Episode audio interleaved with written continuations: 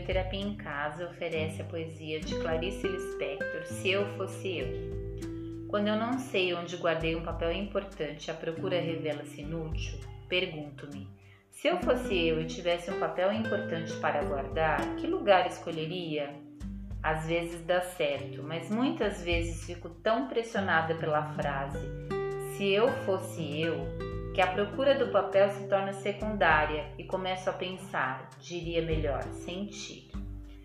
Eu não me sinto bem. Experimente. Se você fosse você, como seria? O que faria?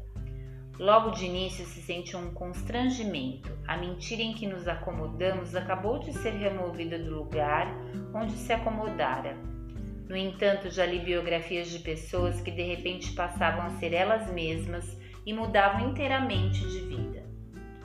Acho que se eu fosse realmente eu, os amigos não me cumprimentariam na rua, porque até minha fisionomia teria mudado. Como? Não sei.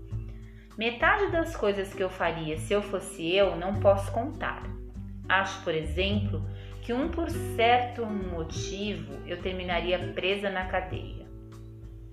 E se eu fosse eu, daria tudo que é meu e confiaria o futuro ao futuro.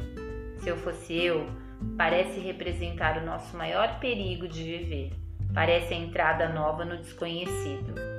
No entanto, tenho a intuição de que, passadas as primeiras chamadas loucuras da festa que seria, teríamos enfim a experiência do mundo. Bem sei, experimentaríamos enfim em pleno a dor do mundo e a nossa dor é aquela que aprendemos a não sentir.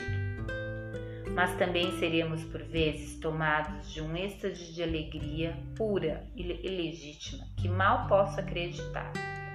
Não, acho que já estou de algum modo adivinhando, porque me senti sorrindo e também senti uma espécie de pudor que se tem diante do que é grande demais. Se eu fosse eu, Clarice Lispector.